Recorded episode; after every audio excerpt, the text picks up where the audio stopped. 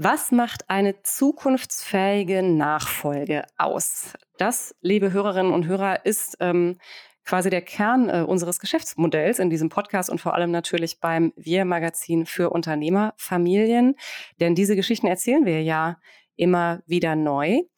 Und so richtig pauschale Antworten dafür gibt es nicht oder haben wir noch nicht gefunden. Jede Konstellation ist ja einzigartig. Jede Unternehmerfamilie hat ihre eigene Aufstellung und ihre eigene Situation und muss ihre eigenen Lösungen finden. Für uns ist das gut, denn äh, so können wir immer wieder neue Beispiele suchen und neue Geschichten erzählen. Allerdings wurde Mitte Juni in Kassel im Rahmen des ersten Footsteps Nachfolgefestivals genau dafür, also für zukunftsfähige Nachfolge, einen Preis verliehen. Gerda Söhngen ähm, ist Nachfolgerin bei der Keil Befestigungstechnik aus Engelskirchen in Nordrhein-Westfalen. Und sie war eine der Nachfolgerinnen, die dort gepitcht haben und sie hat den Preis auch mit nach Hause genommen. Wie nun bewertet man aber den Erfolg oder die Zukunftsfähigkeit eines Nachfolgefalls. Und was macht jetzt in dem Fall natürlich auch ähm, die Situation der Gewinnerin aus? Darüber wollen wir heute mit zwei Gästen sprechen bei Wir reden mit, dem Podcast des Wir-Magazins für Unternehmerfamilien aus dem Fachverlag der Frankfurter Allgemeinen Zeitung.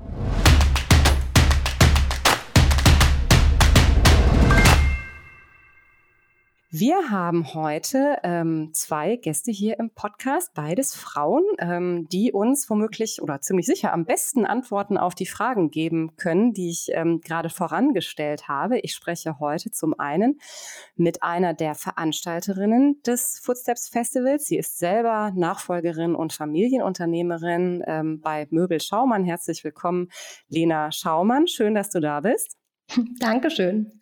Und natürlich ähm, auch mit der äh, Preisträgerin des äh, Footsteps, Footstep Award äh, selbst, Gerda Söhngen, geschäftsführende Gesellschafterin von Keil Befestigungstechnik. Hallo Gerda, super, dass du dabei bist. Danke für die Einladung. Lena, ich ähm, fange einfach mal bei dir an ähm, und bei dir und dem Footsteps Festival. Wir machen ja beim Wir-Magazin auch schon eine Weile Veranstaltungen, sind auch immer mal gefragt worden, ob wir nicht auch einen Preis vergeben wollen. Und wir waren da zurückhaltend, vielleicht auch nicht kreativ genug, weiß ich nicht, ähm, weil ja Familienunternehmer des Jahres zum Beispiel gibt's ja schon genug, braucht man nicht noch einen verleihen und Nachfolge, klar, super spannend. Wir sind ja auch ein Nachfolgemagazin. Ähm, aber die Frage, die interessante Frage ist ja, wie man erfolgreiche oder zukunftsfähige Nachfolge sozusagen qualifizierbar machen kann, was ja für so eine Auszeichnung der Fall ist. Also was ist das Kriterium? Wie lange der Nachfolger dann auch wirklich im Unternehmen bleibt oder wie viel Umsatz das Unternehmen nach fünf Jahren macht oder ob alle in ihrer neuen Rolle glücklich sind, um Gottes Willen. Wie will man das äh, messen? Ähm, ihr habt dieses Problem für euch ja offenbar gelöst. Vielleicht kannst du uns ein bisschen erklären, wie seid ihr auf die Idee gekommen? Was ist euer Ziel und wie geht ihr vor bei der Preisverleihung? Ja, sehr gerne. Also ähm, wir haben uns da natürlich auch sehr, sehr lange den Kopf drüber zerbrochen, wie man genau eine zukunftsfähige Nachfolge eigentlich gestalten kann oder bewerten kann vielmehr. Und äh, vielleicht erstmal, warum wollten wir unbedingt so einen Award haben oder vielmehr die Pitches wollten wir ja ehrlich gesagt haben und wollten natürlich die Leute motivieren, diese Pitches auch vorzunehmen bei uns beim Footsteps Festival und haben dann eben gesagt, dann muss das irgendwie auch prämiert werden.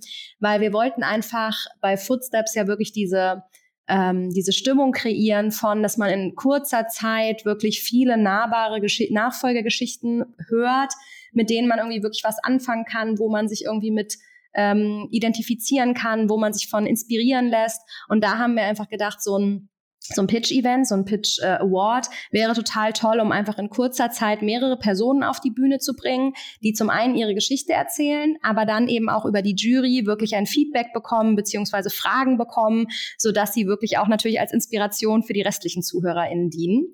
Also und dann haben wir uns natürlich ähm, viele Gedanken darüber gemacht, was die Kriterien sind, um so eine zukunftsfähige Nachfolge irgendwie zu bewerten, beziehungsweise eigentlich geht es ja gar nicht so sehr darum zu bewerten und zu sagen, gut, schlecht und so weiter, sondern eher auch ein bisschen um zu vergleichen.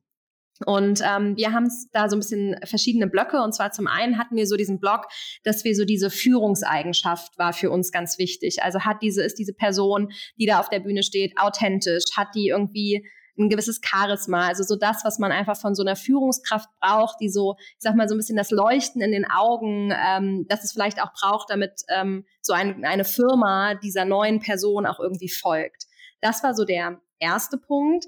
Der zweite Punkt ging dann wirklich ganz konkret auf das Thema Vision. Also welche Ideen sind da? Was ist die, ist die Vision klar definiert? Ist da irgendwie eine klare Vorstellung, wie das eigentlich sein soll? Ähm, genau, also das war uns ganz, ganz wichtig. Und der dritte Part war dann das äh, quasi, wie wird das Team mitgenommen und wie wird auch die übergebende Generation mitgenommen. Also wie ist sozusagen auch die Zusammenarbeit zwischen dieser Nachfolgerin bzw. dem Nachfolger, wobei wir ja nur Frauen auf der Bühne hatten, und ähm, eben dem Gesamtunternehmen. Also das waren so die drei Kriterien, sage ich mal, die wir an die ähm, Jury gegeben haben und eben gesagt haben, hey, so das wäre uns wichtig. Natürlich ähm, haben, hätte man auch sowas machen können wie klare Erfolgszahlen. Warum haben wir das nicht gemacht? Irgendwie zu sagen, weiß ich nicht, sagt euch uns, wie viel der Umsatz gewachsen ist oder irgend so ein anderes Zeug, weil wir einfach glauben, dass nicht alles, was man messen kann, zählt und nicht alles, was zählt, kann man messen. Und wir glauben einfach, ähm, im Moment übernehmen sehr viele Nachfolger in echt schwierigen Zeiten. Ja, Corona ist gerade vorbei und, und, und. Und das ist schon ein echt großes Stück, ähm, was man da geschafft hat, wenn das Unternehmen solide weiterläuft, wenn es stabil bleibt. Und ob da nun zehn Prozent Umsatzwachstum sind oder vielleicht sogar drei Prozent Minus, eigentlich völlig egal. Die Arbeitsplätze bleiben geschaffen und die Unternehmen werden aufgestellt. Und da finden wir so diesen Mut zum Neuen, finden wir viel zukunftsfähiger als jetzt irgendwie konkret so eine, so eine Messzahl, sage ich mal, weil wir einfach auch glauben, die kommt dann irgendwann von alleine. Ähm, genau, also das waren so unsere, unsere Ideen dahinter und das ist das, wie wir die Jury gepitcht haben ähm, oder der Jury das erklärt haben und eben gesagt haben, hey, guckt euch bitte genau diese Punkte an und daran dann bitte die Zukunftsfähigkeit bewerten. Ja, total ähm, spannend. Danke dir. Ähm, vielleicht, du hast jetzt äh, gerade gesagt, ähm, diese, diese Kriterien sozusagen oder die Themenblöcke, in denen ihr euch orientiert habt, ähm, aufgelistet. Ähm, und dann gab es innerhalb ähm, von jedem Thema eine gewisse Punktzahl oder eine Range von Punkten, innerhalb derer sozusagen äh, man bewerten konnte, dann wurde das zusammengezählt. Ne? Ja, also mehr oder minder. Ähm, es gab jetzt nicht so ganz konkrete Punkte. Also die, die vier Themenblöcke waren alle gleich stark ähm, an sich und äh, tatsächlich haben die für sich erstmal so Punkte vergeben. Man muss aber auch sagen, ich weiß, dass die Jury sehr, sehr heftig dann noch diskutiert hat. Äh, da kommen wir, glaube ich, später nochmal drauf. Da kann ich nochmal ein bisschen was zu erzählen, wie das dann am Ende wirklich war. Mhm. Stichwort Jury, wer war das denn? Ähm, weil du warst selber, glaube ich, nicht dabei. Nee, genau. Wir haben da wirklich bewusst geschaut, dass wir eine sehr diverse Jury ähm, dabei haben. Also wir hatten einmal den äh, Christoph Jakob dabei. Der Christoph ist selber Nachfolger von einer ähm, Steuerkanzlei hier in Kassel, war auch Sponsor und der ist schon ganz lange beim Hessischen Gründerpreis auch in der Jury oder in, in verschiedenen Gremien mit dabei. Ist ähm, in meinen Augen, ich habe ihn immer als jemanden kennengelernt, der unheimlich tolles Feedback gibt und sehr, sehr klare Fragen stellt und, teil äh, und gleichzeitig unheimlich motivierend ist. Deswegen wollte ich ihn unbedingt dabei haben. Dann hatten wir Andreas Knierim dabei, der ist selbst seit oh, Jahrzehnten auf jeden Fall Nachfolgecoach. Das heißt, er kennt so viele Geschichten und hat so viel Erfahrung. Ähm, das ist ganz, ganz toll, bei ihm dabei zu haben. Und dann hatten wir Isabel Grupp dabei, auch selber Nachfolgerin, trotzdem so vom Typ nochmal ganz anders wie ähm, Christoph und natürlich eben auch eine Frau, was ja auch nochmal wichtig ist. Sie kommt ja aus der Nachfolge in einem im Industriebereich oder im Maschinenbau, oder nicht Maschinenbau, aber schon in Industrie auf jeden Fall. Das heißt, da auch nochmal so ein ganz anderes Themenfeld. Und dann hatten wir noch dabei Elisabeth Neumann. Und Elisabeth Neumann ähm, ist tatsächlich die Projektleiterin vom Hessischen Gründerpreis. Und der Hessische Gründerpreis, den gibt es jetzt seit boah, über zehn Jahren, glaube ich. Aber seit drei Jahren gibt es da eben auch eine Kategorie für Nachfolge. Und da wollten wir natürlich ihre Erfahrungen auch einfach mit dabei haben, weil sie natürlich da auch schon viele Pitches gesehen hat und viele Kandidaten kennengelernt hat. Ja, und so hatten wir eigentlich so in der Jury wirklich jede Altersklasse unterschiedliche Erfahrungsschätze äh, mit dem Thema Nachfolge wirklich so vertreten, so dass das, glaube ich, sehr divers war. Mhm. Und ähm, du hast äh, gerade schon kurz auch das Kandidaten, Kandidatinnenfeld, muss man ja sagen, da es äh, nur Frauen waren, angedeutet. Ja. Ähm, wie habt ihr die Kandidaten gefunden? Also wir haben tatsächlich natürlich all unsere ähm, Ticketinhaber angeschrieben, ob sie Bock haben, beim Pitch-Event dabei zu sein und haben es auch beworben über LinkedIn und über andere Plattformen, unsere Newsletter und haben wirklich klassisch eigentlich ähm, Bewerbungen eingesammelt.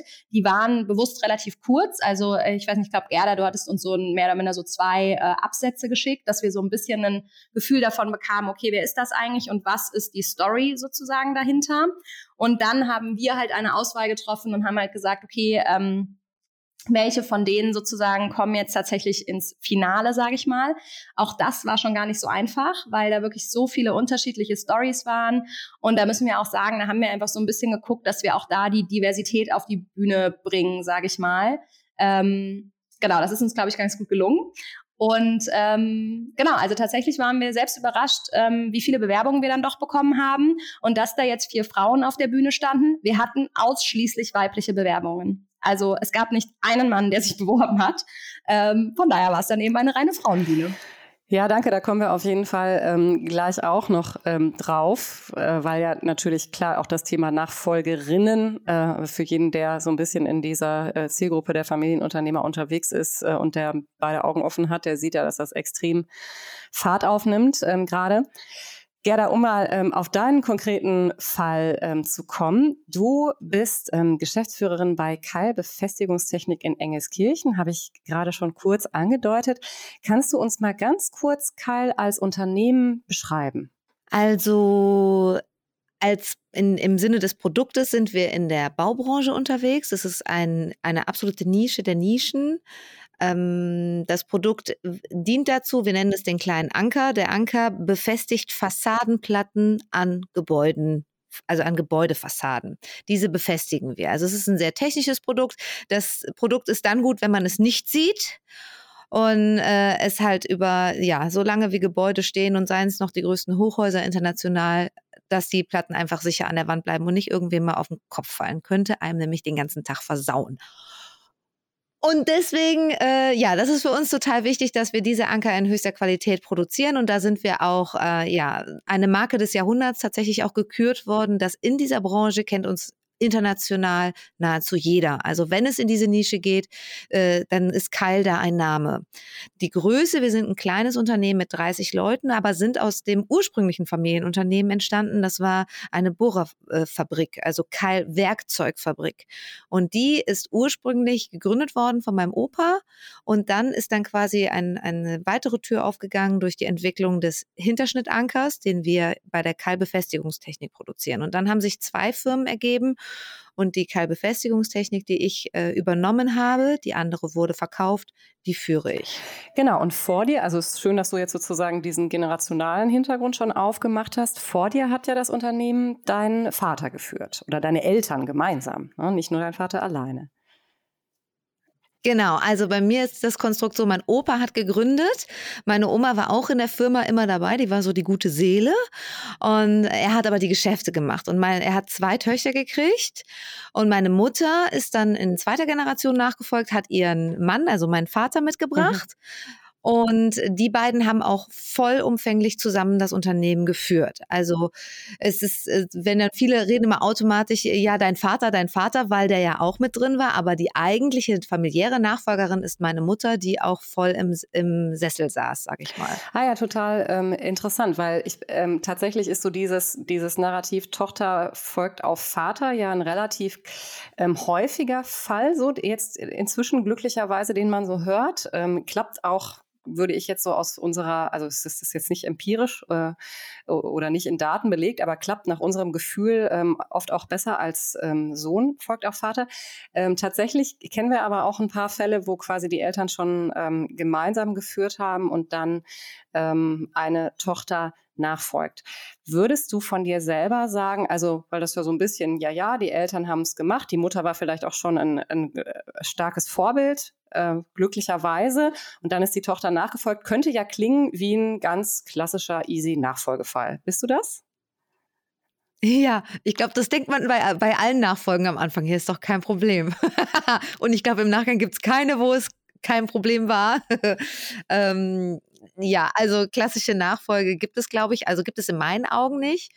Und genauso war es auch bei uns. Wir haben gesagt, ja, ich komme jetzt mal rein und wir gucken mal und dann festgestellt, gerade mit zwei Vollgeschäftsführern, ähm, das ist schon eine andere Hausnummer. Also ich, wir kennen viele Beispiele, wo dann die, die Tochter oder der Sohn mit Vater oder Mutter auf Augenhöhe oder vielleicht ist er sich erarbeitet, auf Augenhöhe zu kommen, die Diskussion zu führen.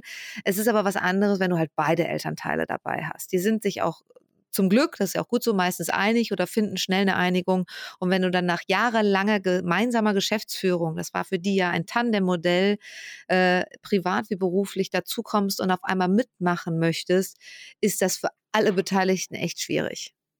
Ja, ähm, vielleicht kannst du ein bisschen da, da rein einsteigen, wie dieser Prozess bei euch gelaufen ist, beziehungsweise es war echt schwierig. Das sagen ja nicht so viele Leute von ihren eigenen Nachfolgen. Ob das trotzdem so war oder nicht, sei jetzt mal dahingestellt. Ähm, das ist ja meistens auch, oder, oder in den allermeisten Fällen der Punkt, ähm, weil da verschiedene Erwartungen zusammenstoßen.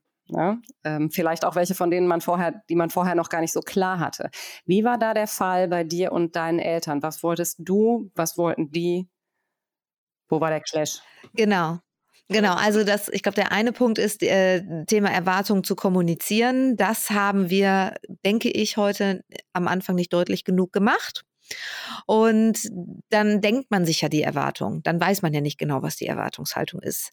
Und mein Gedanke war, ja, dass ich natürlich möglichst gut aufpasse, möglichst viel mitnehme. Und man kennt ja nur das eine Bild der Geschäftsführer. Ich habe jetzt nicht äh, zig verschiedene gekannt, sondern ich kannte nur die Form der Führung und vorgesetzten Form meiner Eltern. Und dann, okay, so macht man das jetzt. Ne? Und äh, so meine Eltern, die haben ja jetzt auch nicht schon zig Nachfolgen hinter sich, sondern sondern die haben gesagt, alles klar, das ist jetzt unsere Tochter und wir haben das so geführt über 22 Jahre, das lief gut und jetzt äh, soll die das so weitermachen. Und deswegen ist, glaube ich, die Erwartungshaltung schon erstmal so ein bisschen ja, man macht viel anders, aber man will ja auch viel adaptieren von dem anderen. Und das habe ich zum Beispiel versucht. Also ich bin dann ins Unternehmen rein und habe dann versucht, mich da vieles zu adaptieren in, der, in dem Alltag, in der Förmlichkeit, äh, sei es das Thema Siezen, in der Kleidung, im Auftreten. Ähm, und das hat eigentlich gar nicht zu meinem Charakter gepasst. Das war mein größtes Problem. Also ich habe versucht, da irgendwie die Erwartung zu erfüllen, die ich meinte, die da wäre. Und das ging überhaupt nicht auf. Also ich habe, äh, so, war sowas von unauthentisch. Und meine Mutter hatte aber auch natürlich das angenommen und hatte dann auch versucht, das weiterzuführen. Okay, die Gerda möchte das so machen wie wir, dann äh, sagen wir der auch mal, nee, hier bist du zu weit gegangen, hier machst du das jetzt mal besser anders. Und äh, das, das haben wir so angefangen und dadurch ist es passiert, dass ich mich maximal unwohl gefühlt habe und habe dann kurz darauf das Gespräch zu meiner Mutter gesucht und habe äh, gekündigt und habe wirklich die Nachfolge abgebrochen, weil ich gesagt habe, das geht gar nicht. Ich fühle mich nicht mehr wohl in meiner Haut. Und äh, deswegen habe ich da den ersten Schritt äh, meiner Nachfolge war, ich habe es probiert und mit großer Enttäuschung oder äh, nicht erfüllen der Erwartungshaltung dann erstmal wieder beendet. Das ähm, ja, ist ja ein massiver Schritt. Also das stelle ich mir für euch alle, also klar für dich irgendwie im Sinne von, ähm, das hat nicht geklappt oder du hast das nicht geschafft oder so schwierig vor. Ich stelle mir auch vor, dass es für deine Eltern schwierig war. Ich weiß nicht, wie alt die zu dem Zeitpunkt ähm, waren. War das da schon irgendwie so alarmlampenmäßig? Nein, nein, nein, nein, nein. Die sind jetzt zum Glück noch jung und fit. ähm, ach, gute Frage. Wie alt waren die da? Anfang 50? Ah, okay, das ist ja wirklich jung, weil das, ähm, ne, weil wenn Leute so anfangen mit Anfang 60 ihre Nachfolge zu regeln, dann merkt man mit 64, dass es zum ersten Mal, dass es so nicht geklappt hat. Und man wollte aber mit 65 raus sein, also solche Fälle kennen wir ja auch, ne, ähm, dann wird's natürlich, dann tickt die Uhr schon noch mal ein bisschen anders, aber das ähm, war bei euch äh, dann vielleicht jetzt dann auch eine günstige Konstellation. Du bist dann ja, ja, du, du hast gekündigt, du hast die Firma ähm, verlassen ähm, äh, und du hast dann äh, meines Wissens nach kein äh, Sabbatical auf Bali gemacht, ähm, sondern hast dir eine andere Beschäftigung gesucht. Was war dann sozusagen dein erstes, deine ersten Schritte ähm, nach dem Ausstieg, ersten Ausstieg aus dem Familienunternehmen? Meine, meine Entscheidung war, ich möchte irgendein eigenes Business machen. Ich will irgendwas ganz alleine machen, sei es Chef für mich, sei es mit einem Team, wie auch immer, aber ich möchte das komplett ohne äh, Ja, aber nach meinen Vorstellungen umsetzen. Und dann habe ich nebenberuflich immer als Fitnesstrainerin gearbeitet, weil Sport ist ein Hobby und hatte da ein paar Lizenzen, Qualifizierungen. Und dann habe ich gedacht, dann nimmst du einfach diesen Background mit, schaust mal, was gerade auf dem Markt richtig zieht und äh, ja, dann dementsprechend den BWL-Hintergrund, den ich mitbringe, einsetzen, um dann ein eigenes Geschäft aufzubauen. Und dann habe ich äh, ein kleines Personal Training Studio aufgemacht, hatte ein Team von fünf Leuten.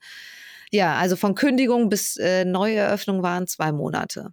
Da habe ich mich dann wiedergefunden, da habe ich dann äh, mich selbst wirklich verwirklicht, zu, also sag ich mal, diese äh, Art oder Verhaltensarten wieder abgelegt, die nicht zu mir gehörten, die ich im Sinne der, der Nachfolge gemacht habe und habe wirklich ja, mich erstmal wieder neu kennengelernt. Erstmal gemerkt, boah, so richtig dieses Aufblühen, Entfalten, ne? wie wenn ein Schuh zu eng ist und du ziehst den aus nach einer langen Party und denkst so, oh, das tut richtig gut. Und das war so das Gefühl für die Seele in dem Moment. Ja, ähm, und du warst ja, ich, du hast jetzt gerade gesagt, fünf Mitarbeiter hat man ja auch nicht ab Tag eins. Du warst ja damit auch erfolgreich. Richtig? Ja, ja, es hat äh, wahnsinnig gut äh, funktioniert. Ich hatte selber natürlich auch Ansprüche, dass ich erfolgreich bin, aber es ging dann äh, deutlich schneller als gedacht. Also auch in der Branche, dann macht sich eine neue Branche auf, war dann auch äh, ja sehr positives Feedback. Und ja, also ich hatte eine, äh, einen Businessplan aufgestellt und mein, mein Banker war da noch so, ja, okay, das sieht ja ganz gut aus. Und dann der sagt heute noch, ja, du kamst so seriös mit deiner Rechnung daher und das hatte sich im zweiten Monat schon alles erledigt. Also da war die Sache schon gegessen, so in der Art mit meinem Jahresplan. Und das war schon, das hat schon Spaß gemacht, natürlich, ja. Und dann, dann das eigene Team zu haben äh, und äh, zum ersten Mal so dieses, äh, ja, für mich, für meine Firma Vorstellungsgespräche zu führen oder auch sei es nur eine Weihnachtsfeier zu planen oder wirklich ähm, ja, Personal zu betreiben, das fand ich richtig geil. Ja, jetzt habe ich dich ja äh, gerade schon mehrfach anmoderiert äh, mit Kai Befestigungstechnik und nicht mit deinem, ich weiß nicht, wie dein Studio hieß, aber nichts, äh, was mit Befestigungstechnik zu tun hat. Das heißt, du musst ja den Schritt irgendwann wieder zurückgegangen sein ins Familienunternehmen. Ähm, gibt es das Studio heute noch vielleicht mal zuerst? Ja, das Studio gibt's. Das habe ich dann äh, verkauft tatsächlich. Das existiert okay, aber noch. Also du bist nicht mehr Eigentümerin, ähm, äh, sondern hast das tatsächlich dann auch hinter dir gelassen. Wie war dieser, woher kam quasi der, der ähm, Impuls dazu, sich doch nochmal im zweiten Anlauf mit dem Thema Nachfolge zu beschäftigen? Also der Switch kam eigentlich, ich hatte ja zu Beginn gesagt, dass es damals mal zwei Firmen gab und die Bohrer-Firma, die war an einem sehr harten Markt. Da sind ja sehr viele große Mitspieler und meine Eltern hatten sich dazu entschieden, diese zu verkaufen. Und dann war das so ein bisschen in dem Prozess, dann kommen ja die Grundsatzfragen als Unternehmer, okay, wollen wir die andere auch verkaufen? Nein, aber wenn, wann? Weil wir haben ja auch, was machen wir denn dann? Ne? In, irgendwann wollen wir auch in Rente. Und dann kam so die Frage, okay, wenn's, auch wenn es nicht heute ist, aber dann würden wir sie ja irgendwann verkaufen. Und dann hat meine Mutter äh, scheinbar dann so, ich sag mal, den Gedankenfurz gehabt und gesagt, ja, ich könnte ja auch einfach nochmal die Gerda fragen. Und ja, und dann war das ein Zusammenspiel mit der Unternehmensberatung und meinem Vater, ja, dann frag sie doch mal. Und dann kamen meine Eltern nochmal auf mich zu oder meine Mutter direkt und hat mich gefragt äh, oder mir gesagt, dass sie gerade mit dem Gedanken spielen, wie geht's weiter und ob ich nicht doch nochmal überlegen wollen würde, zurückzukommen. Ja, und dann bin ich erstmal von der Firma, das war dann, ich bin in die Firma gefahren, dort hat sie mir das gesagt. Und dann bin ich erstmal nach Hause gefahren, habe meinen Mann zu Hause angerufen, habe gesagt, die haben sie doch nicht mehr alle, auf gar keinen Fall. Man muss dazu sagen, das Studio lief gut.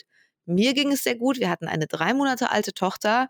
Also es gab genügend Gründe, wo ich dachte, auf gar keinen Fall. Also ich bin ja froh, dass wir das geschafft haben mit unserer Tochter, die irgendwie jetzt mit der Selbstständigkeit da durchzuholen. Und ähm, ja, also es hat alles dagegen gesprochen. Und dann habe ich meinem Mann nur gesagt, ja, die spinnen ja. Und dann sagte äh, Philipp dann zu mir, ja, wenn du aber die ganzen Abers nicht hättest, würdest du es dann tun? Und ich sage, ja schon, aber die sind ja da. Ja, aber dann kannst du denen das ja sagen, dann können sie es ja verstehen. Ja, und das war dann der Gedanke. Und dann sind wir dann nach, nach Köln wirklich zur Unternehmensberatung für auch familieninterne Nachfolge. Und mit äh, Rita, unserer Tochter, die lag mitten auf dem Besprechungstisch mit ihren drei Monaten und alle saßen drumrum und dann habe ich eigentlich diese ganzen Sachen einfach nur ausgepackt. Und dann, äh, ja, war das so, dass ich dachte, okay, damit begründe ich das jetzt nachvollziehbar, warum das für mich keine Option ist. Und dann kam auf einmal immer mehr, okay, okay, okay. Und ja, kriegen wir hin, können wir regeln, haben wir eine Idee. Und auf einmal kam so zu allem, ja, können wir, können wir bestimmt möglich machen. Und damit hatte ich nicht gerechnet, ehrlich gesagt, in dem Moment. Ja, aber es hat dann ja tatsächlich geklappt. Also ihr habt quasi deine Bedenken, was ähm, dein eigenes Business, was die Kinderbetreuung betrifft, äh, äh, ein, eins ums andere geklärt, wie man das lösen könnte. Und ähm, jetzt äh, bist du wieder da. Und ähm, es scheint dir so, du klingst, als ginge es dir sehr gut in dieser Rolle.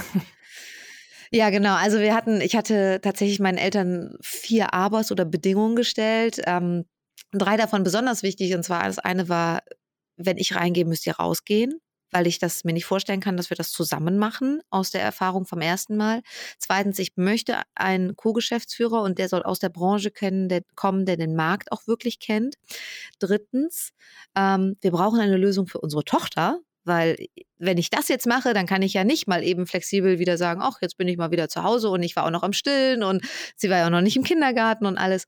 Und äh, das vierte war, ich müsste ja meine Firma verkaufen, weil beides traue ich mir nicht zu, das in Verbindung äh, von einer frischen Familie. Und das hat auch innerhalb von Frage bis Umsetzung ähm, waren das also bis zu Unterschreiben, bis zum Unterschreiben des Arbeitsvertrages, das waren nur drei Monate. Also es war irgendwie so, wo ich dachte, okay, jetzt soll es wohl auch so sein. Und dann habe ich angefangen im, äh, direkt zu Beginn des Folgejahres. Und ähm, im gleichen Jahr kam noch mein Co-Geschäftsführer dazu. Einen Monat später sind meine Eltern ausgestiegen. Und das war 2019. Und seitdem führe ich jetzt zusammen im Tandem-Modell mit dem Christian, meinem Co-Geschäftsführer, der als externer Nachfolger reingekommen ist, das Unternehmen. Und er hat mich quasi mit in die Branche genommen und mir das, äh, sag ich mal, die Welt der Fassade mit äh, äh, näher gebracht.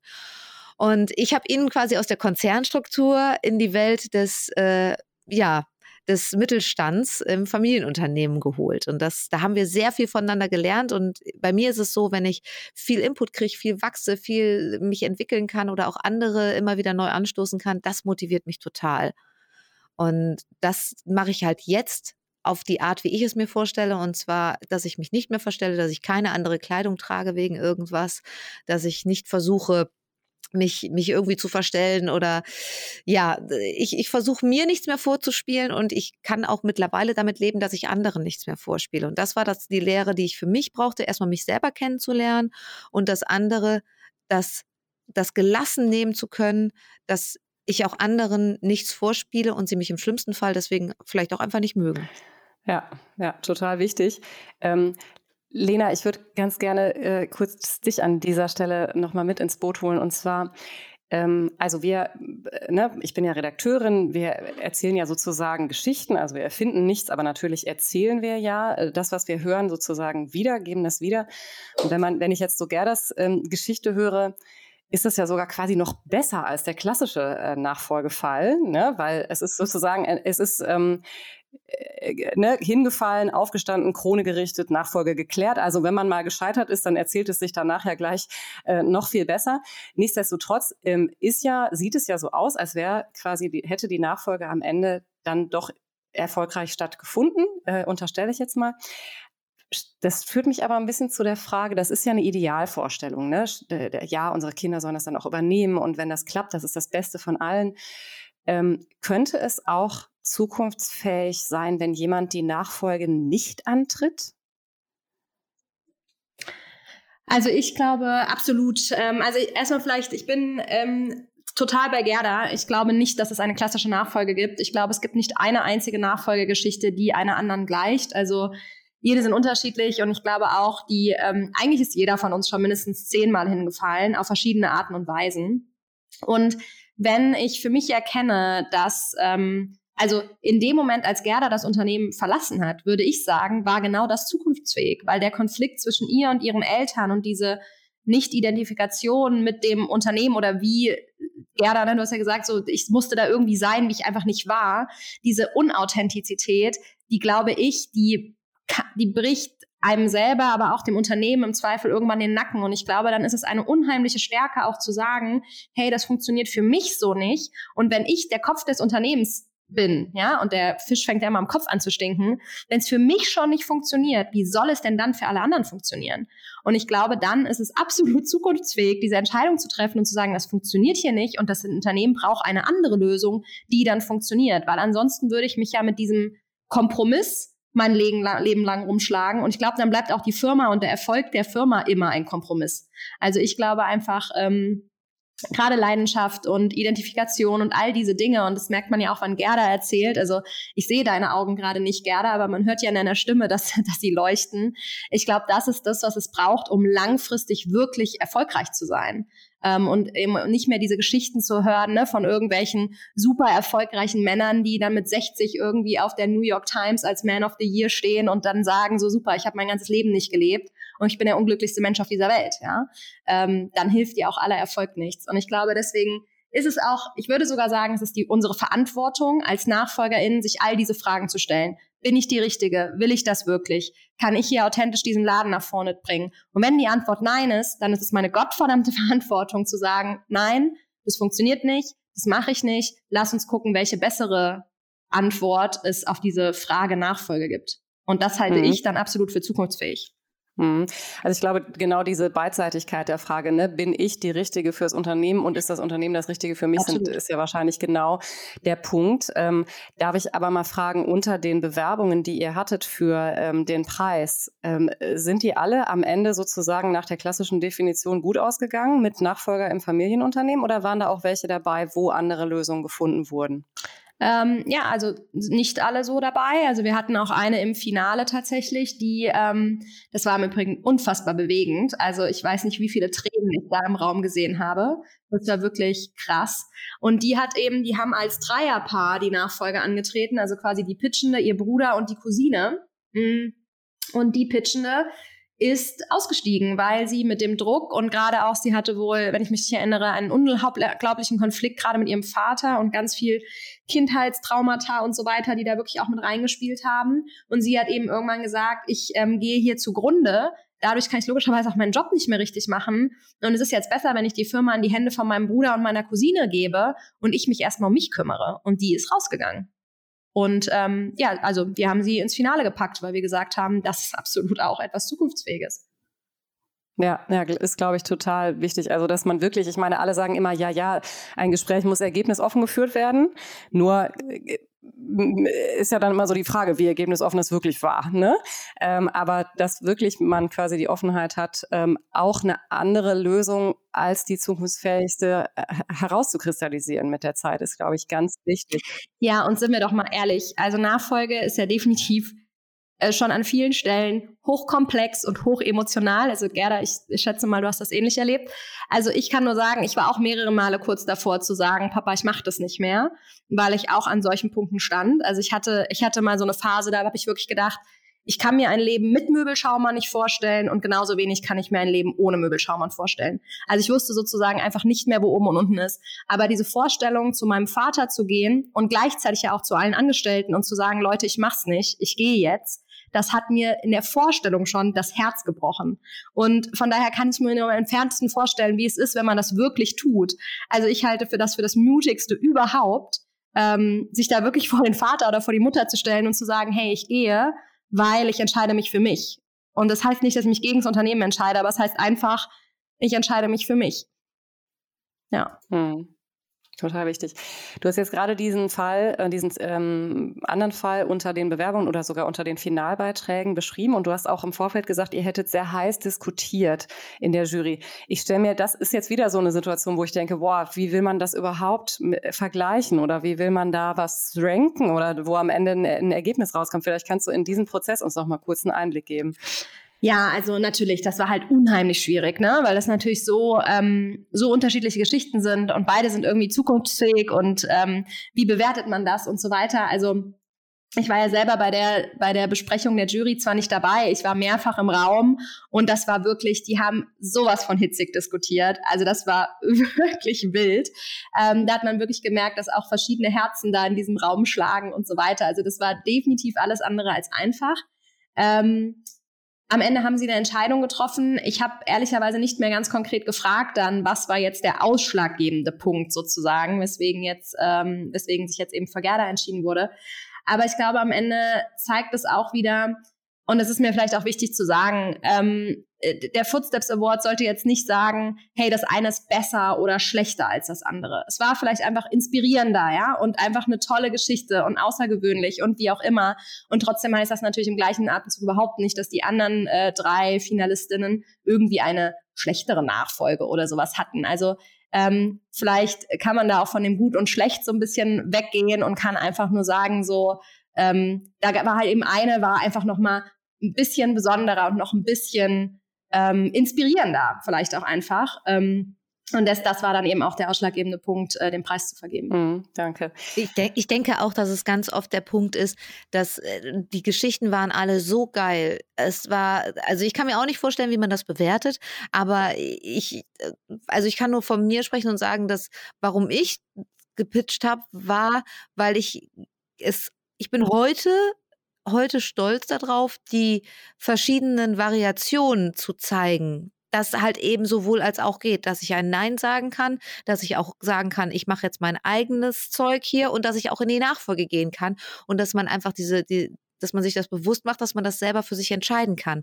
Und das nicht, weil man jetzt sagt, ist ja jetzt nicht unbedingt der Musterweg. Also ist ja cool, wenn man vielleicht keine Umwege dabei hat. Kann man ja auch denken. Und ich finde, da ist so ein bisschen, da wird äh, oft den Nachfolgern heute noch zu sehr eingebläut.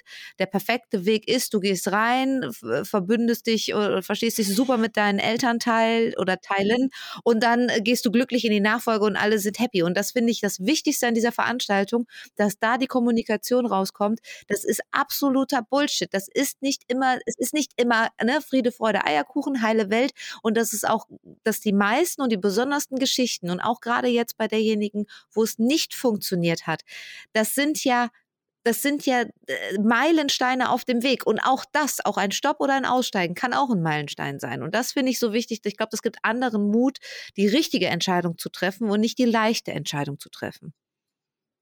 Genau, und äh, da sprichst du mir so aus der Seele, Gerda, weil das war halt auch genau das, ehrlich gesagt, eine Motivation, Footsteps überhaupt ins Leben zu rufen ne, um wirklich das war so das Main-Thema, dass es für uns einfach so wichtig war zu sagen, es gibt einfach kein richtig und falsch und bitte geht euren Weg und lasst euch nicht von irgendwelchen Leuten äh, erzählen, dass Nachfolge da irgendeinen Zehn-Stufen-Plan hast und wenn du schon an der Beziehung mit deiner Mama scheiterst, dann hast du sowieso schon verloren, sondern eben wirklich ähm, das, also ich finde persönlich Nachfolge geht gar nicht ohne intensive Persönlichkeitsentwicklung. Also das ist auch der ultimative Booster dafür, weil man sich, du hast auch gesagt, man muss sich selber erstmal richtig kennenlernen, um dann Verantwortung für so eine Bude übernehmen zu können und einfach zu wissen, was man will. Und das war einfach was, was wir auch unbedingt so empowern wollten, den Leuten irgendwie zu sagen, so seid ihr selbst und traut euch wirklich eure ganz individuelle Lösung zu finden. Und am Ende lernt ihr hier ganz viele Leute kennen und hoffentlich geht ihr einfach mit dem Gefühl nach Hause, ey, jeder hat es irgendwie ein bisschen anders gemacht und lasst euch natürlich davon inspirieren und guckt, was davon ist für euch, aber baut euch halt all eure ganz eigene Schublade, statt in irgendeine Schublade euch stecken zu lassen. Ne? Baut, reißt diese Kommode ab und baut sie neu, so nach dem Motto. Das war ähm, wirklich unsere Hauptmotivation, Footsteps da ins Leben zu rufen. Hm. Ich würde gerne an, an ähm, ein paar Punkten ansprechen, die sich jetzt so durchgezogen haben durch eure beiden Antworten. Und zwar ist das Wort perfekt gefallen, es ist gefallen und dann sind, äh, sind alle happy. Also eben genau, wie es ja, es ja nicht ist. Ne? Also äh, ich stelle mir das so ein bisschen, ich komme ja klar aus der Storytelling-Ecke, man stellt sich das ja so ein bisschen vor wie ein, wie ein Film oder wie ein Drehbuch oder so. Und tatsächlich finde ich, und Gerda, die Frage geht an dich, ähm, so ein Nachfolgeprozess von außen betrachtet hat ja ein bisschen was mit einem Liebesfilm gemeinsam. Irgendwie, es gibt Wirrungen und so. Und, und dann ist aber auch gut. So, und dann ist das Ende und jetzt sind sie verheiratet oder was weiß ich so. Und ab dann, was passiert dann eigentlich? Ja, das ist ja immer die Frage. Und eigentlich ist es eine never-ending Soap. Ganz genau. Ja, Soap, ja, genau. Ja, ja, genau. Mit verschiedenen Spin-offs. Das Bild hatten wir letztens schon mal bei einer Veranstaltung. Genau, aber tatsächlich finde ich so die Frage, also, und dann ist die Nachfolgerin äh, da oder der Nachfolger und alle sind glücklich und sie lebten glücklich bis ans Ende ihrer Tage. Ähm, äh, aber deine Geschichte ist ja nicht abgeschlossen. Also äh, ist das evaluierst du sozusagen fortwährend dein Verhältnis zum Unternehmen und ob das noch eine gute Idee ist? Ich glaube, das kann man nicht vermeiden. Äh, und ich glaube, das ist auch richtig, das zu tun, dass man sich immer wieder fragt, ähm, ist das heute gerade alles richtig? Das ist aber nicht die, also es ist, ich würde es gar nicht als Zweifeln benennen, sondern das ist, das ist so unterschwellig, das ist immer da. Also wir machen zum Beispiel auch eine, eine jedes Jahr eine Klausurtagung, mindestens eine, wenn nicht zwei. Und da kommen die Grundsatzfragen. Da wird richtig Deep Talk gemacht, ne? Wo wirklich darum geht, wo es wirklich darum geht, was willst du eigentlich? Ist es immer noch das, privat wie beruflich? Weil wenn ich unterschwellig vielleicht irgendwie eine Abneigung entwickeln sollte oder sowas, dann ist das doch nur schädlich für mich, für mein Umfeld und dazu gehört auch die, das komplette Familienunternehmen.